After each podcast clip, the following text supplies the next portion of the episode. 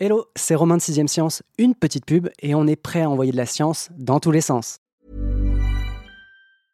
This is Paige, the co-host of Giggly Squad, and I want to tell you about a company that I've been loving, Olive and June. Olive and June gives you everything that you need for a salon quality manicure in one box. And if you break it down, it really comes out to $2 a manicure, which is absolutely insane. It's also so easy to get salon worthy nails at home with Olive and June. The difference between how your nails used to look when you did them yourself and now with the Manny system is a complete game changer. The best thing about Olive and June too is it's a quick dry, dries in about one minute, lasts for five days, and full coverage in up to one to two coats. Visit oliveandjune.com slash perfectmanny20 for 20% off your first system. That's oliveandjune.com slash perfectmanny20 for 20% off your first system.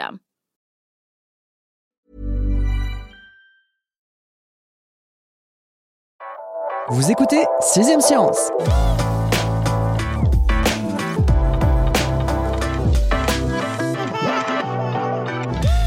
Pendant que la France se prélassait sur le sable des vacances ou jouait au Uno devant l'apéro, Sylvie Roy arpentait la glace du Groenland. Cet été pas comme les autres, la journaliste de Sciences et Avenir l'a passé à sillonner le plus grand fjord du monde à bord du Kamak, le voilier de l'expédition Greenlandia. Sur les traces du commandant Charcot passé par les mêmes glaciers un siècle plus tôt, une équipe de scientifiques cherche à comparer les prélèvements effectués dans les années 1920-1930 à ceux de notre époque. Les résultats pourraient nous renseigner sur l'ampleur du réchauffement climatique à l'œuvre, ainsi que sur son impact sur la faune et la flore, mais aussi éclairer une période encore obscure de l'histoire, l'extinction de masse survenue il y a 200 millions d'années.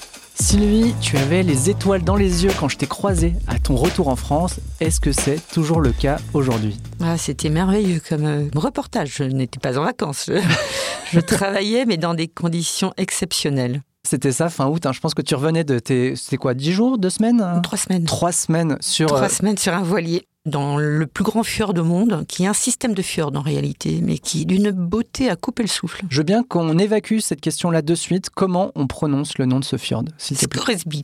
On va voir hein, pendant toute l'émission. Il y a quelques défis en termes de prononciation et d'élocution qui vont nous être posés. Je compte sur toi pour élever le niveau. Pour commencer, est-ce qu'on peut s'attarder sur la figure qui va nous guider un petit peu pendant tout cet épisode? C'est Jean-Baptiste Charcot. On est d'accord pour dire qu'il n'a aucun rapport avec la sinistre maladie de Charcot qui a notamment frappé Stephen Hawking. Alors je dirais pas ça. Je dirais que c'est le fils de Jean-Martin Charcot qui a découvert cette maladie. Donc le célèbre médecin était son père et lui-même a été un peu obligé par son père. Il a fait des études de médecine, donc il était médecin. Mais un médecin qui tout petit déjà aimait la voile. Il a fait beaucoup de voiles euh, adolescent et euh, voulait devenir explorateur, aventurier, enfin voulait un petit peu sortir de son carcan relativement bourgeois. Et est-ce qu'on sait, alors là c'est plus de l'ordre de l'anecdote plutôt que du fait historique, pourquoi tous ces voiliers portaient le même nom, à savoir pourquoi pas? Alors pas tous ces voiliers, mais la plupart. La plupart se sont appelés pourquoi pas. Ça date de ces entre 4-5 ans. Il avait fabriqué, on va dire, une embarcation qui était une caisse de bois sur laquelle il avait inscrit pourquoi pas PA à la fin avec une faute de voilà, il savait déjà écrire ce qui était pas mal. Cette première embarcation a coulé. C'était des mauvais signes et pourquoi pas, c'était ce qu'il disait à chaque fois qu'on l'empêchait de faire quelque chose. Il répondait à ses parents et pourquoi pas. C'est devenu sa devise. Eh ben merci pour cette petite anecdote. Qu'est-ce qu'il venait faire dans ces contrées, on peut le dire, hein, pas très très hospitalières du Groenland? Alors, il faut savoir que Jean-Baptiste Charcot était appelé le gentleman polaire. Parce qu'en fait, dès qu'il y avait une mission un petit peu en déshérence quelque part, il y allait. Il prenait son bateau et il allait essayer de sauver des gens euh, qui étaient coincés dans les glaces, disparus. Donc, il y avait une mission danoise hein, qui ne donnait plus signe de vie. Et lui-même était sur l'île de Jan Mayen, qui est entre la Norvège et le Groenland à ce moment-là. Et il a décidé qu'il allait rejoindre le fjord du Scoresby pour voir ce qu'il en était de cette mission. Bon, on a parlé de Charcot, on va peut-être s'intéresser à une autre protagoniste dans cette histoire, c'est Sylvie. Qu'est-ce qui, toi, t'a décidé à passer trois semaines sur ce voilier, direction le Groenland? Alors moi, c'était ma deuxième fois au Groenland. J'étais allée il y a des années de ça à Ammasalik, qui est plus au sud. Et euh, j'étais déjà tombée amoureuse de cette côte du Groenland que je trouve magnifique. C'est une faune extraordinaire. Ce sont des gens qui sont très drôles en général. Les Inuits de cette côte, hein, je ne connais pas les. C'est la les côte autres. Est. hein, C'est la côte Est, tout à fait. Qui est restée très très longtemps isolée du reste du monde. Euh, parce qu'elle est protégée l'hiver par une grande barrière de glace, donc il est très difficile d'y accéder. Et par ailleurs, je connais Vincent Hiller, qui est le chef de cette mission, qui a initié toute cette expédition. C'est l'expédition Euh, Greenlandia. Greenlandia, tout à fait.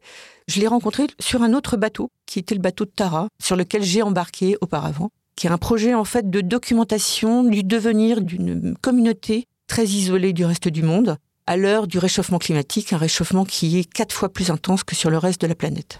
Cette communauté, bon, tu l'as effleuré, je veux bien qu'on prononce son nom. C'est le village d'Itokotormit. Un village que Charcot lui-même a- a connu. vu naître. Il a vu naître. Il ouais. a vu naître, il a vu ce lieu avant même qu'il y ait cette communauté, puisqu'en fait, elle a été créée de toutes pièces. C'est une colonie installée par les Danois pour contrer les velléités des Norvégiens qui voulaient mettre la main mise sur cette région qui était à l'époque très très riche. C'était un territoire de chasse et de pêche extrêmement foisonnant. Mais du coup, cette communauté qui vit, donc il y a un siècle, elle aussi à peu près, elle ressemble à quoi? Je vais revenir sur l'histoire de cette communauté. Vas-y, je t'en prie. Pour euh, coloniser cet endroit, on a proposé à des chasseurs d'Amassali qui s'appelle Tassilak maintenant, qui est à 800 km plus au sud. À cette époque, dans cette communauté plus au sud, il y avait de moins en moins de faune. On leur a proposé de venir dans cet endroit où la pêche pouvait être miraculeuse. Et il y a une douzaine de chasseurs avec leur famille, donc en gros entre 70 et 90 personnes hein, qui ont débarqué en septembre 1925 exactement, qui se sont installés, donc avec l'aide des Danois qui voulaient en faire une espèce de colonie modèle très euh, christianisé d'abord par rapport au reste euh, de la côte. Euh, C'était très chrétien, très danois, scolarisé. Enfin, c'était vraiment une espèce de colonie modèle, ce qui en réalité n'a pas été le cas puisqu'ils ont souffert de la tuberculose. C'est pas très très fun, ouais, comme euh, Non, colonie. La réalité, c'était très foisonnant en termes de chasse, mais voilà, la vie n'était pas si simple. Et c'est pour ça qu'ils ont très vite adopté Jean-Baptiste Charcot, puisque comme il était médecin, à chaque fois qu'il venait, il soignait cette population. Et lui-même, ça l'a passionné, cette expérience de colonisation, à une époque un petit peu où on pensait qu'on apportait le bien ailleurs, l'éducation, enfin beaucoup de choses. Donc l'hygiène aussi, il y avait tout un système très européen au final qu'il pensait être génial pour tous ces gens. Donc il est revenu plusieurs fois pour suivre cet épisode de colonisation. Et ses équipages ont aidé à construire l'église notamment. Aujourd'hui, cette population, toi tu disais, il y a un siècle, c'était 90 personnes qui venaient s'installer. Aujourd'hui, on est quoi, autour de 300, 350 350. Au plus fort de la colonie, c'était au début des années 90. Il y a eu jusqu'à 500 personnes. Et c'est essentiellement des chasseurs encore aujourd'hui? Essentiellement, oui. Chasseurs-pêcheurs. On évoquera un peu plus tard hein, justement la question de la faune. Est-ce que ces lieux sont toujours aussi foisonnants qu'il y a un siècle? On va avancer un petit peu dans le temps pour rester, on va pas encore évoquer 2022, mais plutôt revenir aux origines de Greenlandia, donc l'expédition à laquelle toi tu as pu prendre part au mois d'août. Les circonstances qui ont donné naissance à ce voyage, elles sont dignes d'un téléfilm et j'aimerais bien fait, que tu me racontes un petit peu ça. C'est né d'une rencontre entre Vincent Hiller et Pierre Sanjoffre, qui est un géologue du Muséum national d'histoire naturelle. Se sont un peu rencontrés par hasard au muséum, alors que Vincent Hiller essayait quelque part de monter cette mission, puisque lui avait conscience du centenaire proche de la première mission Charcot au Groenland. Et au même moment, Pierre Sanjoffre venait d'ouvrir un petit tiroir de la collection euh, géologique du muséum. Dans le tiroir noté Groenland, et à l'intérieur, il a trouvé une pierre, un un échantillon, une dolérite en l'occurrence, qui provenait des premières missions Charcot au Groenland. Donc les deux se sont dit, mais une seule pierre, alors qu'il y a eu en tout huit missions, c'est étonnant.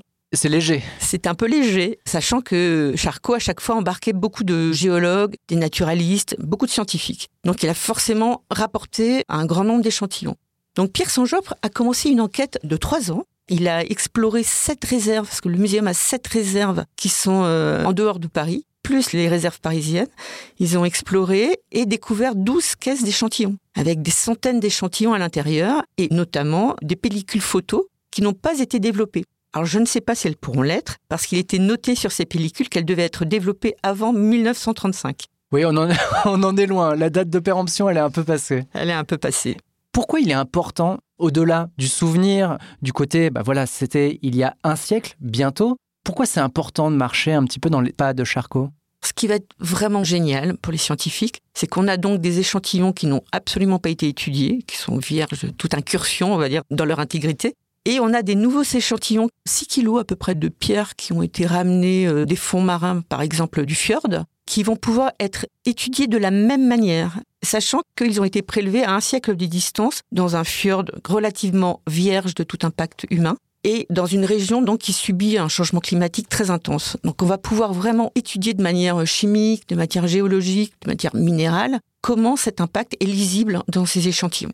Ils vont regarder essentiellement de la roche ou ils vont s'attarder sur d'autres objets, sur d'autres traces? Pour l'instant, Pierre Jean-Joffre n'a rapporté que des échantillons de roche. Mais d'autres missions vont être menées jusqu'en 2025. J'aimerais bien, parce que c'est un peu l'ouverture de ton dossier et j'ai trouvé le récit vraiment captivant, vraiment génial. Tu racontes la première pêche. Alors j'aimerais bien que tu nous dises un peu avec quoi on pêche dans les fonds marins quand on est sur un voilier et ensuite les circonstances un peu de cette première pêche. C'était totalement exceptionnel et ça a remporté l'enthousiasme de tout l'équipage. Pour apporter des échantillons du fond marin, on utilise une benne Van Veen, qui est une espèce de grosse mâchoire métallique qui est descendue avec un câble jusqu'au plancher océanique et qui se referme comme une mâchoire. Ça se referme sur le sol euh, mécaniquement. On l'a remonté parce qu'il y avait une panne euh, du mécanisme de quelques moteurs sur le bateau, donc on l'a remonté à la force des bras. Donc chacun son tour, parce qu'il y a beaucoup beaucoup de câbles. Et- T'étais mise à contribution. hein. oui, tout à fait, tout le monde. C'était chacun son tour, parce qu'en fait, très vite, on fatiguait, en fait, c'était assez dur. Et quand on l'a rapporté et que cette benne hein, s'est ouverte sur le pont, Pierre Saint-Joffre a remarqué tout de suite une pierre particulière qui est la jumelle de celle qu'il a repérée dans les collections du muséum. Et à l'étude plus tard, euh, dans le carré, il a sorti son microscope, il a étudié, et là, il a fait bingo. C'était vraiment la même pierre avec la même population de foraminifères, de tas d'organismes qu'il avait déjà repérés sur la première de l'érite. Quand tu dis dans le carré, c'est l'espace le- d'observation C'est dans le carré sur un bateau, c'est l'espace de vie. C'est là où on dîne, mange, là où on se retrouve, là où on travaille, là où on joue le soir. Ou non Oui, notamment. Vous étiez combien à bord de cette expédition? On était 12, dont trois membres d'équipage. Combien de journalistes? T'étais la seule journaliste ou... Non, je n'étais pas la seule. Il y avait un autre journaliste, on était deux journalistes de presse écrite, et deux autres journalistes qui préparent un documentaire Donc en gros, cinq chercheurs, plus trois membres d'équipage et le reste de journalistes. de journalistes. Ok, voilà. super intéressant. Il y a une question qui me brûle les lèvres depuis tout à l'heure et que je t'ai pas posée, c'est à quoi ressemble ce fjord? Toi, tu y as passé trois semaines, tu as vu des paysages, j'imagine, très différents, qui ont sans doute même changé, vu que toi, tu es parti là-bas il y a déjà quelques années, c'était ta deuxième fois là. Est-ce que tu peux nous décrire un petit peu à quoi ressemble ce fjord? En fait, c'est un système de fjords. Donc, euh, on rentre dans le fjord et on redécouvre d'autres fjords. Il y a également des îles. C'est un lieu à part entière. On a à l'horizon une chaîne de montagnes et de glaciers de 2000 mètres d'altitude, c'est très haut. Beaucoup de brume le matin, des lumières extraordinaires. On a eu beaucoup de chance sur la météo. Plus on s'enfonce dans le fjord, plus il y a des glaces. Donc, euh, il faut naviguer à vue. Et c'était assez compliqué. Donc, on met pas les voiles. Il faut le faire en moteur pour vraiment éviter les glaçons, les icebergs. Au tout début du fjord, dans la baie de Rosenvinge, elle est actuellement totalement libre de glace. Mais c'est vraiment quand on s'enfonce que là, c'est extraordinaire. Le bruit des glaciers, enfin, ça cliquette de tous les côtés. Dans la nuit, puisqu'on avait jeté l'ancre au pied d'un glacier, dans la nuit, il y a une partie qui s'est effondrée dans un fracas extraordinaire. Il faut vraiment savoir que c'est pas du tout, du tout le monde du silence à cet endroit. Que les glaces font beaucoup de bruit. On peut parler de la température? C'était le mois d'août, euh, donc on tournait autour de 0 degré.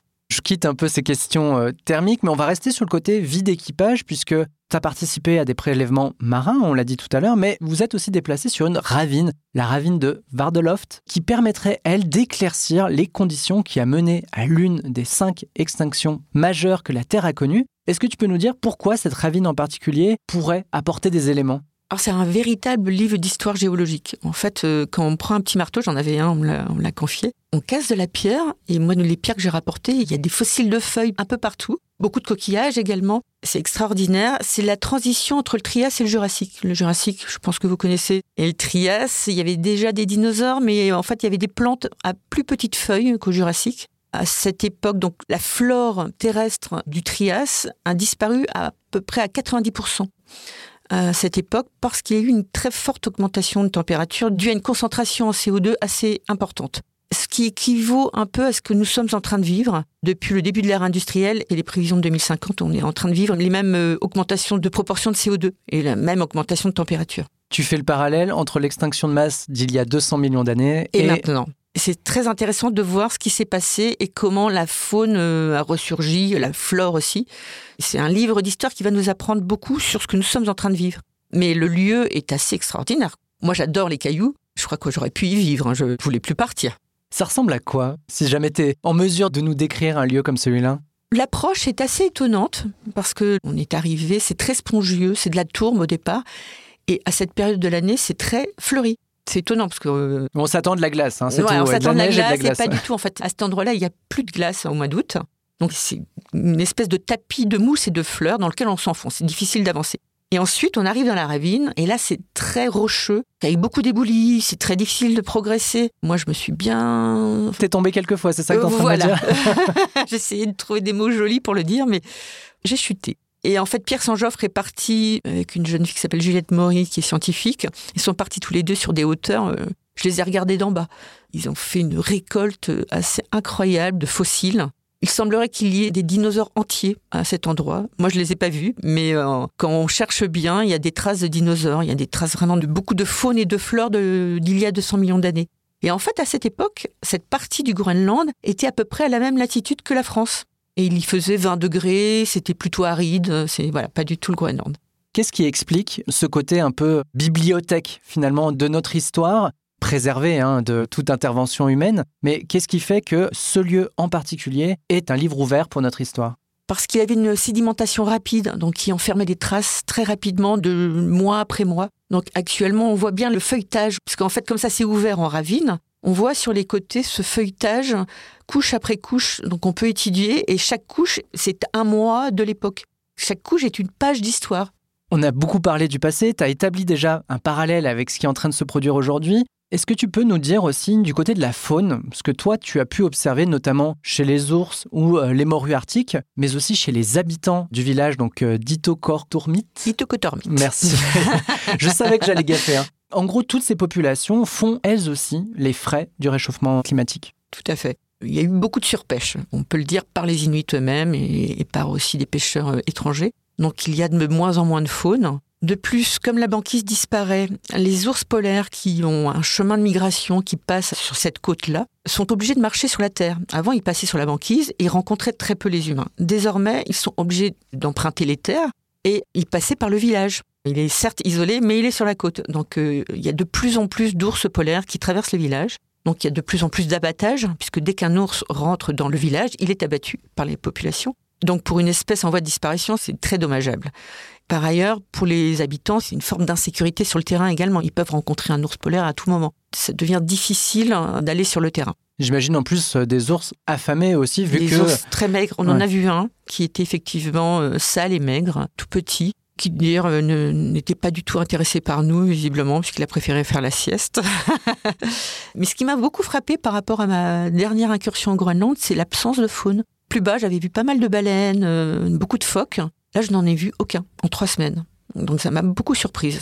Il y a une baie qui s'appelle la baie des Morses, dans laquelle il n'y avait aucun morse. Eh ben, je suis un peu désolé de terminer cet épisode sur cette conclusion un peu aride, un peu dure. hein. Est-ce que tu as un rendez-vous prochain avec les chercheurs qui, du coup, j'imagine aujourd'hui sont en train d'étudier euh, tout ce qu'ils ont fait. ramené? Tu sais à quel horizon, euh, toi, tu auras les résultats et tu pourras nous apporter leurs conclusions? Ah, je pense pas que ce soit dans l'année. Le temps des sciences est toujours très long au retour. Il y a le temps très court du prélèvement, qui est toujours génial. Et ensuite, dans le laboratoire, ça prend un, deux, trois ans parfois. Eh ben, disons qu'on refait un épisode dans un, deux ou trois ans parfois. Avec plaisir. Merci beaucoup, Sylvie. Merci Romain. Je vous donne rendez-vous dans deux semaines pour continuer à envoyer de la science dans tous les sens.